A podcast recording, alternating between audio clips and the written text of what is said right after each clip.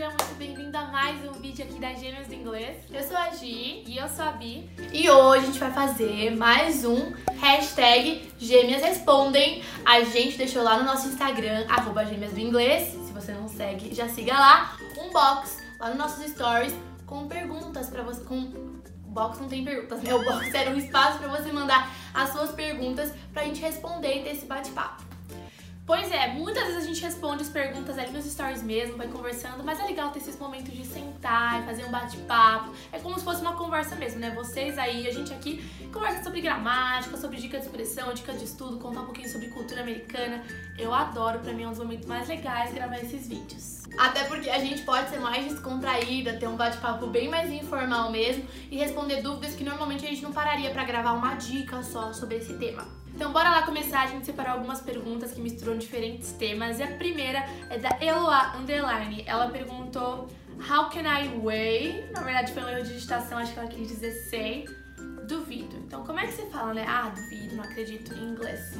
Como no português, tem vários jeitos de você falar. Alguns que são mais uh, opções melhores para situações mais formais, ou com alguém que você tem menos intimidade, com alguém mais velho. E outros que são bem descontraídos mesmo. Então, por exemplo, se alguém fala alguma coisa que eu não acredito, eu poderia falar I doubt it. I doubt it. Que é um jeito mais certinho, né? Eu duvido disso. É bem literal, né? Eu é. duvido. Um jeito também que é bem comum e que a gente também fala às vezes no português é eu não compro essa não. I don't buy it. I don't buy it. Daí tá, cabe o seu bom senso saber em que situação usar, né? Se você estiver falando com alguém mais velho e tal, que não seja seu amigo, talvez não seja a melhor escolha. Então, bora pra próxima. A arroba Shirlene S. Santos, com dois S, mandou a seguinte pergunta. A escrita do inglês só tem que ser em letra de forma? Bom, é bem comum, né, a galera assistir filmes de high school ou filmes em geral que se passam nos Estados Unidos, vê uma cartinha, vê um papel, vê um caderno, vê uma anotação, letra de forma já pensa, nossa, no inglês a gente só escreve com letra de forma, mas não é bem assim, né? É claro que sim, é bem mais comum e nas escolas normalmente os professores ensinam as crianças, os adolescentes, os jovens nas faculdades escrevem mais comumente com letra de forma, mas isso é uma questão cultural, gente. Da mesma forma como aqui no Brasil a gente comumente escreve mais com a letra cursiva, mas se alguém escrever com letra de forma, você aceita e entende do mesmo jeito. Minha opinião, letra de forma tende a ser mais legível, mesmo que você tenha uma letra meio ruinzinha, meio garranchada, você vai entender, né? Exato, é mais legível. Então, é uma boa escolha se você vai estudar em outro país que eles escrevem mais letra de forma e você já tem, não tem uma letra muito joia, você escrever em letra de forma. Até pra você não ter toda hora ser chamado, né, pelo professor, enfim, por quem for ler o que você escreve, pra você ter que esclarecer o significado que você tá querendo dizer ali se você escrever de letra de mão. Eu acho mais prático até é. pro seu bem-estar. Mas não é porque é errado escrever com letra de mão, imagina. A Vivian.avalone perguntou: Forever e always. Qual a diferença? E faz até sentido, porque são palavras que, se você traduzir para o português, tem uma palavrinha comum ali entre elas, mas tem sim significados diferentes. Forever and always deve ser a dúvida, a pessoa tem a imagem de que, tipo, meu, é sempre. Quando que eu uso sempre forever, quanto que eu uso sempre always. Inclusive tem uma música da Taylor Swift, que é Forever and Always. Você conhece essa música? Comenta aqui embaixo. Hashtag conheço, é uma das antigas da Taylor. É.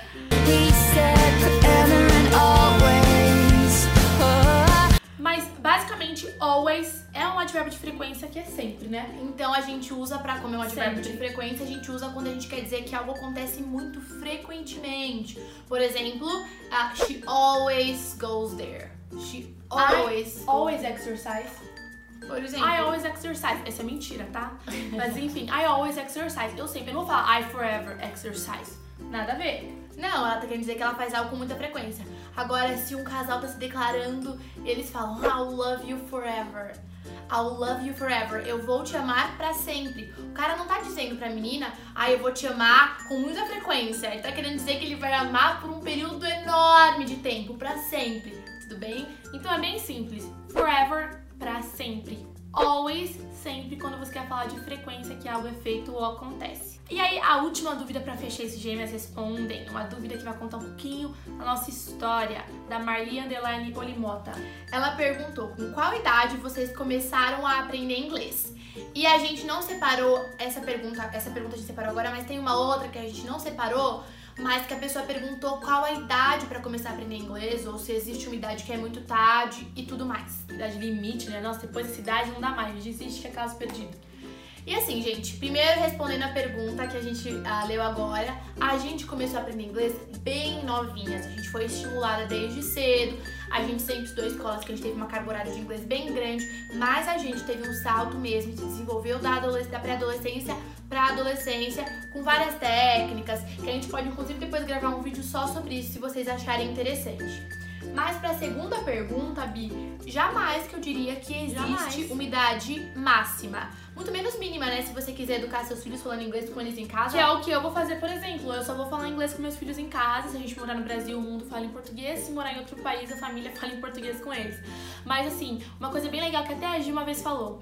Tem idade máxima para começar a investir? Se você quer ir pensar no fundo de aposentadoria ou, enfim, começar a investir de qualquer jeito? Não. Claro que é mais legal você começar mais cedo, porque daí você tem mais tempo para trabalhar nesse projeto. Mas não tem idade limite, você não tem que, ah, não, não quero. Tem idade limite para mudar de país? Não, tem idade limite para casar? Pra fazer uma amizade? Não tem. Inglês é a mesma coisa. Claro que as pessoas ficam pensando, ai não, mas se eu ficar mais velha eu não vou ter tanta facilidade de aprender. E ó, tem dois lados nessa moeda, né? Geralmente a criança ou adolescente, ele tem mais tempo livre, mas ele não é muito disciplinado. Uhum e disciplina é super importante para aprender inglês. Como a Mi falou, eu adoro analogia dos investimentos. Se alguém chegar para mim e perguntar, ai, nossa, tenho 50 anos, é tarde demais para investir para minha aposentadoria? Eu ia falar, claro que não. É óbvio que é, seria melhor se você começasse mais cedo. Seria melhor, por quê? Porque você faz o tempo trabalhar a seu favor. Mas nunca é tarde. Pro inglês é a mesma coisa. E quem é mais velho tem até essa vantagem de que, como você tem mais claro os seus objetivos e hoje você já tem mais consciência da importância do inglês, porque as crianças sabem, eu falo por mim, quando eu era criança, pré-adolescente, eu sabia da importância de ouvir ouvir falar. Mas hoje eu sei da importância de viver. Nossa, entendeu? Com certeza. A pessoa hoje que tá no mercado de trabalho, tá tendo dificuldade de se colocar porque não fala inglês, ou tá apanhando no trabalho que ela já tá porque não fala inglês, ou sonha em viajar para fora, fazer intercâmbio da faculdade e não fala inglês, ou já foi viajar, né? Já foi viajar e viu ali na prática que, meu, é difícil se virar sem inglês. É difícil viver na, na, na comunicação ali só gesticular. Essa pessoa sabe que é importante de viver, então ela leva muito mais a sério. Inclusive, a gente tem uma aluna, nosso curso fechado, Sim. que começou depois dos 50 anos, ou com quase 50. Ela se presenteou aos 50 anos ela deu de presente o curso. E ela tá na Inglaterra, ela tá na casa de uma amiga e tá se comunicando super bem e ela não aprendeu novinha. Ela foi dedicada, determinada, com o método certo que funcionou legal para ela, ela aprendeu. Inclusive a amiga dela, que é brasileira, não fala inglês que nem ela e já quer entrar pra próxima turma do curso, porque viu que ela tá falando inglês para valer. Idade não é problema. O mais importante, o fator determinante para aprender não só inglês, como qualquer idioma, é dedicação, é entender que você precisa colocar esforço, tempo, realmente investir que vai dar certo. Agora, se você é pai, mãe, tá pensando em como ensinar inglês para seus filhos, coloca desde novinho, porque vai ajudar, vai ser legal, não tem idade mínima, se souber falar já inglês, fale inglês com eles em casa e sucesso. E trabalha muito também essa parte que nem a gente falou, psicológica, de conscientizar a criança do quanto aquilo é importante. Se você tá na gringa com teu filho, é óbvio que ele vai saber que é importante porque ele vai conviver cercado né, de americanozinhos, vai querer se comunicar.